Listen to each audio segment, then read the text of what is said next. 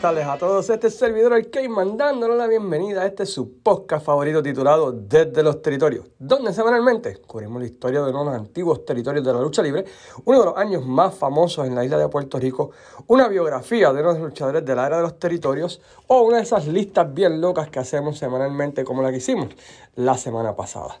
Esta semana tendremos un interesante episodio hablando de una empresa que trató de establecerse mediados de los 90 en los Estados Unidos y estamos hablando acerca de la American Wrestling Federation, basada aquí en Chicago. Pero antes de eso, quiero invitarlos a que chequen la página desde los territorios, donde desde la semana pasada Luis Gómez ha estado poniendo eh, unos reels. ¿Cómo lo ha hecho? No sé. Mirando todos los años importantes de la Capitol, todas esas memorias que nosotros crecimos viendo en televisión, el cabezazo de la muerte de Carlos Colón con Warlord, cuando Ox Baker le metió el puño al corazón al Invader y todas estas cosas, chequenlas en Desde los Territorios donde Luis Gómez realmente ¿verdad? Pues se ha votado y ha dado tremendo honrón. dándole memoria a estos 50 años de la Capitol y déjenle saber que les gusta lo que están viendo allí. También Quiero, antes de comenzar, agradecer a las siguientes páginas por compartir y darle share podcast, entre ellas la empresa número uno de la Florida, Pride of Wrestling, la página Fiebre Wrestling, la página Forjados en el Deporte de nuestro gran amigo Juan González, Pico Reviews, Impacto Estelar, la página Fanáticos de la Lucha Libre, Old School, La Vuelta, Trifulca Media, Pro Wrestling Puerto Rico Forum, República Wrestling, eh, como lo haría él y yo de Chaparro, y más importante aún, a cada uno de todos ustedes por sacar de su tiempo, escuchar el podcast y realmente Pues hacer de este podcast uno de los más escuchados semanalmente y uno de los que más comenta la gente y eso se agradece de corazón, ya que vamos por tres años. También quiero invitarlos a que vayan a la página Wrestling Dome y a Desde los Territorios, donde puse pusimos allí, ¿verdad? Los 25 para los 50, 25 podcasts que hablan acerca, ¿verdad? De la trayectoria de la Capital Sports Promotion. Antes de comenzar, tomamos pues este pequeño anuncio de Spotify y luego comenzamos en sí con la American Wrestling Federation, Warriors Wrestling. Como indiqué en la introducción, estaremos hablando de una compañía que es un poco fuera del deadline de los territorios, pero fue un territorio bastante bastante interesante por el concepto que trajo a la mesa y por el talento que compitió en ella. Y esas de esas compañías que siempre tengo guardadas para semanas como esta, donde les voy a ser sincero, debido a muchas cosas que estaban pasando en mi casa, pues no tuve mucho tiempo para, para prepararme. Siempre tengo un par de, de podcasts pequeños y cortos como este, para de esa manera, ¿verdad? Pues grabarlo, ¿verdad? Cuando no tengo mucho tiempo, porque no me gusta de fallarles y dejarlos, ¿verdad? Por decirlo así, en el aire.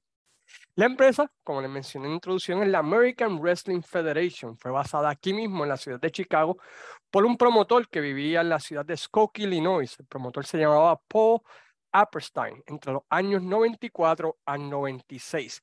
Y fue una de las primeras compañías que fue fundada para vender contenido específico a las cadenas de televisión. Básicamente lo que está haciendo la WWE actualmente es lo que quiere hacer la AEW y lo que quiere hacer Impact. Que es grabar para vender. Y yo creo que eventualmente, yo creo que ese va a ser el, el modus operandum de la lucha libre. Se van a ir alejando de los house shows y de los eventos grandes y van a producir la mayor cantidad de contenido para televisión porque todavía hasta el día de hoy es la televisión quien paga más. Y yo pienso que eventualmente alguien en Puerto Rico va a figurar cómo hacerlo y es la compañía que va a ser exitoso. Yo creo que la más cercana que estuvo fue la LO, este, con el, el, el Prime, ¿verdad? Eh, la única problema es que no tenían algo fuera de esto, pero yo creo que ellos fueron los más cercanos, donde ellos tuvieron una base de suscriptores.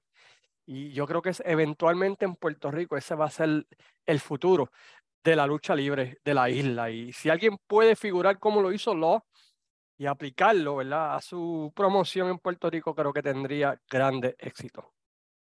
En el 1993, no sé si se acuerdan, aquella época oscura de la lucha libre, se creó un vacío bastante grande cuando el producto de la lucha libre, ¿se acuerdan de aquellos programas como WWF Challenge, WCW Power Hour, estos programas que, que se transmitían en cadena normal, en syndication, pues las compañías de televisión, ¿verdad? Y todas esas y las mismas compañías como la WWF y WCW empezaron a alejarse de ellas e meterse de lleno en lo que fue cable TV, porque ahí donde en aquel tiempo estaba el dinero.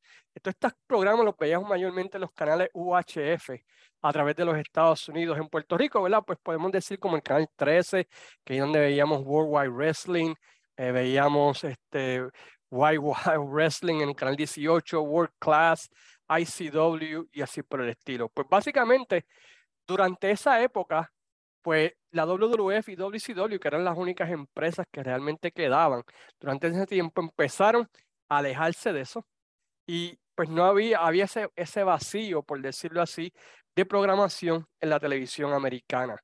Smokey Mountain aprovechó esto en sus territorios para poder vender el producto de la televisión y, lo hicieron bastante exitoso, al igual que lo hizo ECW. Pero uh, este promotor, de aquí de Chicago, Upperstein, pues para llenar ese vacío decidió crear una empresa para llenar ese hueco específico, donde haría TV tapings, donde grabarían 10.000 luchas, la editaría a programa de televisión en, en orden cronológico de la manera que él quisiera y la vendería a los diferentes canales de televisión a través de todos los Estados Unidos. Aunque luego de las primeras grabaciones, pues él llegó a tratar de correr house shows, por ejemplo, en el área de Chicago, en el área de Florida, Dallas, Washington y así por el estilo. El, el, el método de él era, no me voy a preocupar tanto al principio por los house shows, yo lo que quiero es crear contenido para de esa manera venderlo a los diferentes canales de televisión más barato que lo que se estaba vendiendo en aquel tiempo, que eran los infomercials. Que, que si lo que vemos hoy en día muchas veces en Guapa, Guapa Televisión, antes de que empiece la programación regular, que si cómprate este microondas, cómprate aquello, pues eso es lo que estaba vendiendo en aquel tiempo en los canales de syndication. Y él quería llenar el hueco que había dejado la WWF y la WCW. Entre los luchadores que participaron de esta empresa, pues podemos decir un quién es quién de luchadores de la WWF. Yo a veces llamo esta empresa como WWF Light.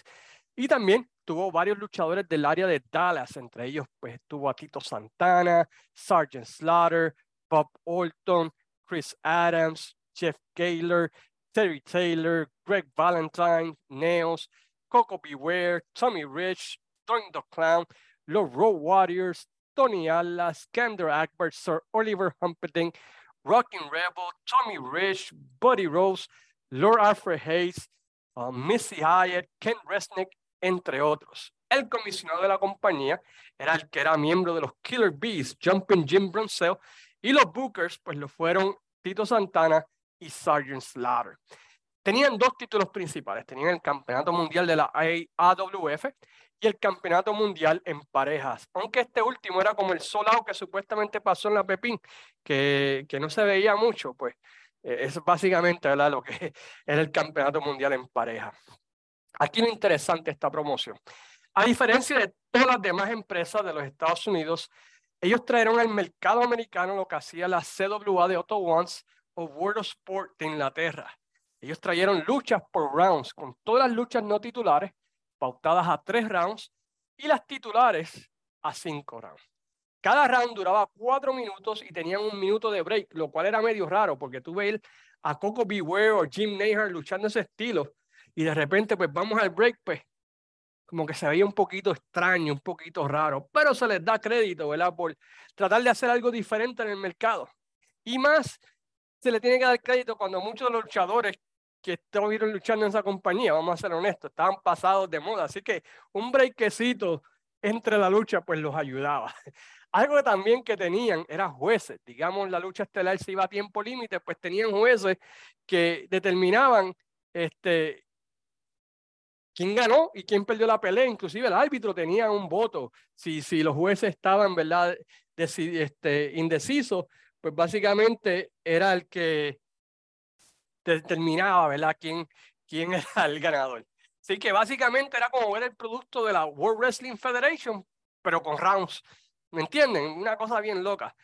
Otras cosas que trajeron al mercado, y esto es algo que estuve hablando con un par de panas que me dijeron que por qué lo hicieron, quién sabe, fue que es una de las primeras compañías en grabar en film en vez de en videotape. Así que el look pues se veía diferente según ellos, aunque luego de ver varios episodios, un amigo mío me dijo, esto fue filmado en videoteca.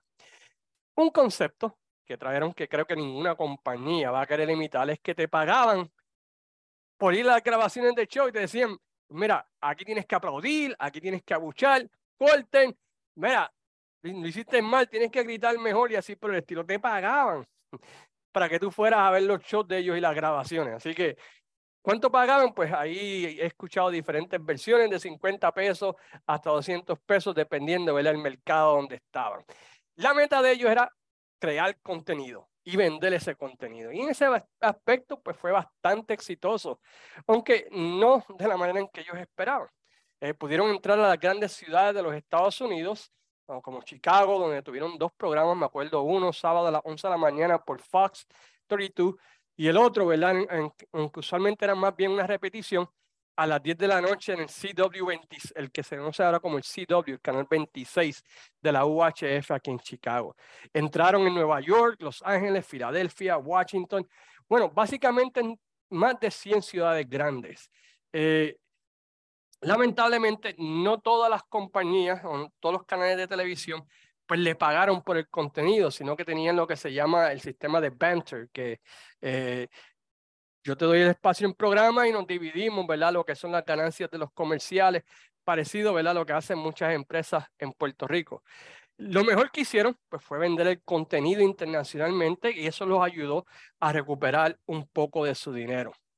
El feudo principal y uno de los grandes problemas que tuvo la compañía fue que por sus dos años básicamente de existencia, el feudo principal fue Bob Orton contra Tito Santana por el campeonato mundial y todavía Tito Santana estaba usando básicamente el, el, disfraz del matador, lo cual en 1983 al 87 ese feudo hubiese sido money, hubiese sido súper exitoso en todas las partes del mundo, porque aunque eran dos tremendos luchadores, pues ya para el año 94, el 96, pues era como, ¿verdad? Pues como decir, ya lo como decir Invader, ¿verdad? En, en el año 2000 20. Anyway, que ya tenía muchas millas, ¿verdad? Por decirlo así. Corrieron cerca de 10 house shows en Chicago, como mencioné, en Florida y en Washington particularmente, pero con un roster de talento mayor, reglas que no apelaron al público americano, ¿verdad? Porque el, público americano estaba acostumbrado a ver su lucha libre y estaba educado a ver su lucha libre de una manera específica. Y luchadores que en parte pues no podían luchar ese estilo, pues eh, esos house shows pues fueron un fracaso.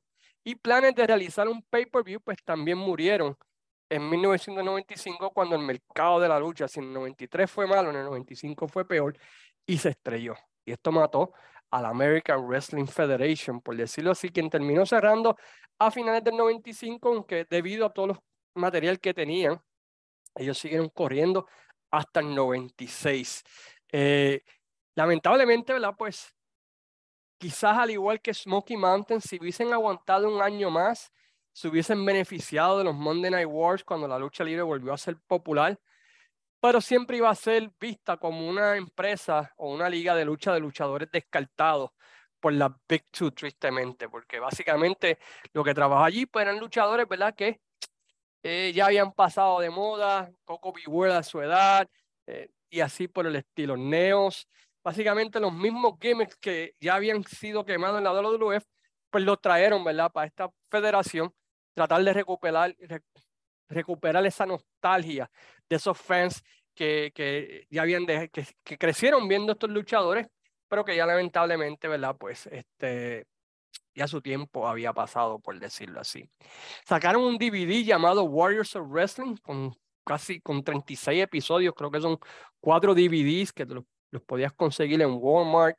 Y si buscan en YouTube, pueden verlos en su totalidad.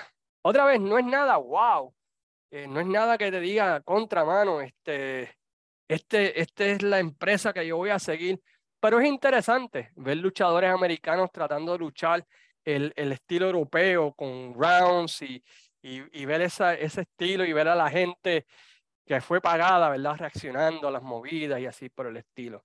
Varios luchadores de la empresa mostraron un poquito de potencial, pero es como decimos en inglés, un guilty pleasure. No es un territorio o promoción que, wow, ustedes verán una y otra vez. Para un sábado en la mañana, un domingo en la mañana que estén aburridos y mientras están comiendo con Flames y quieren ver lucha libre, pues pónganse en American Wrestling Federation ahí en YouTube y por lo menos se van a entretener y van a decir, diablo, pero ¿qué lo que era? ¿Qué se inventó esto? Una vez cerraron, el dueño de la compañía abrió un restaurante aquí bastante exitoso en la ciudad de Chicago, un restaurante italiano, pero lamentablemente falleció a la edad de 58 años debido a un ataque al corazón. Santana creo que todavía tiene el título de la empresa y lo, ha o lo defendió en varias ocasiones, en varias independientes a través de los Estados Unidos y pues nunca, ¿verdad? Pues se entregó ese título. Los títulos en pareja, creo que Tommy Rich y Buddy Rose, que fueron los últimos campeones, si no me equivoco, también llegaron a hacer esto en varias ocasiones. La American Wrestling Federation, o Warriors of Wrestling, como lo quieren llamar, fue un concepto diferente en una era donde pues había que tratar algo diferente, por decirlo así, porque el deporte de la lucha libre había caído en lo que se llaman los Dark Ages, esos años del 93 al 96. Y como le digo, es un guilty pleasure, no es nada así que wow, tienen que correr a ver, pero creo que, que viéndolo un sábado, un domingo, pues se van a entretener bastante disfrutando de este territorio. Como ven, un episodio bastante corto. Uh, en la página desde los territorios y Wrestling Dome hemos estado hablando acerca de las grandes carteleras de la Capitol. Las próximas semanas de este podcast no se lo pueden perder. Vamos a estar hablando del año 1993 de la Capitol. Vamos a estar hablando de comenzando la mirada a los años 80, 70 y 80 de la Capitol. Vamos a estar hablando acerca de los mejores feudos y así por el estilo. Vamos a estar haciendo lo propio con los años 90 y los 2000. Así que esta página, en este podcast, en las próximas semanas, yo les prometo que les vamos a dar cuatro honrones que van a dar de qué hablar. Mientras tanto, sigan visitando desde los territorios. Luis Gómez ha puesto un montón de memorias de los 50 años de la Capitol, así que vayan allá y chequenlo. Luis Gómez se ha votado con eso. Estamos poniendo las grandes carteleras de los 50 años. Ya hablamos de la cartelera de, del 16 de octubre del 82. Hablamos de la cartelera que ocurrió en la convención de la NWA. En el momento que salga este podcast, habrá salido la del Día de Reyes del 81 con Santa Claus y Dodge Mantel y Harley Race y así por el estilo. Así que visiten Wrestling Dome y desde los territorios que creo que les van a gustar esas videocápsulas. Y también, ¿verdad? Pues sigan apoyando nuestras páginas hermanas que mencionamos en la introducción. Mientras tanto, perdonen por este podcast pequeño, ¿verdad? Pero esta semana ha sido demasiado dura con el trabajo y cosas familiares, pero no quería dejarlos en el aire. Se despide su amigo el Cayman diciéndoles como siempre, sayonara, amigos.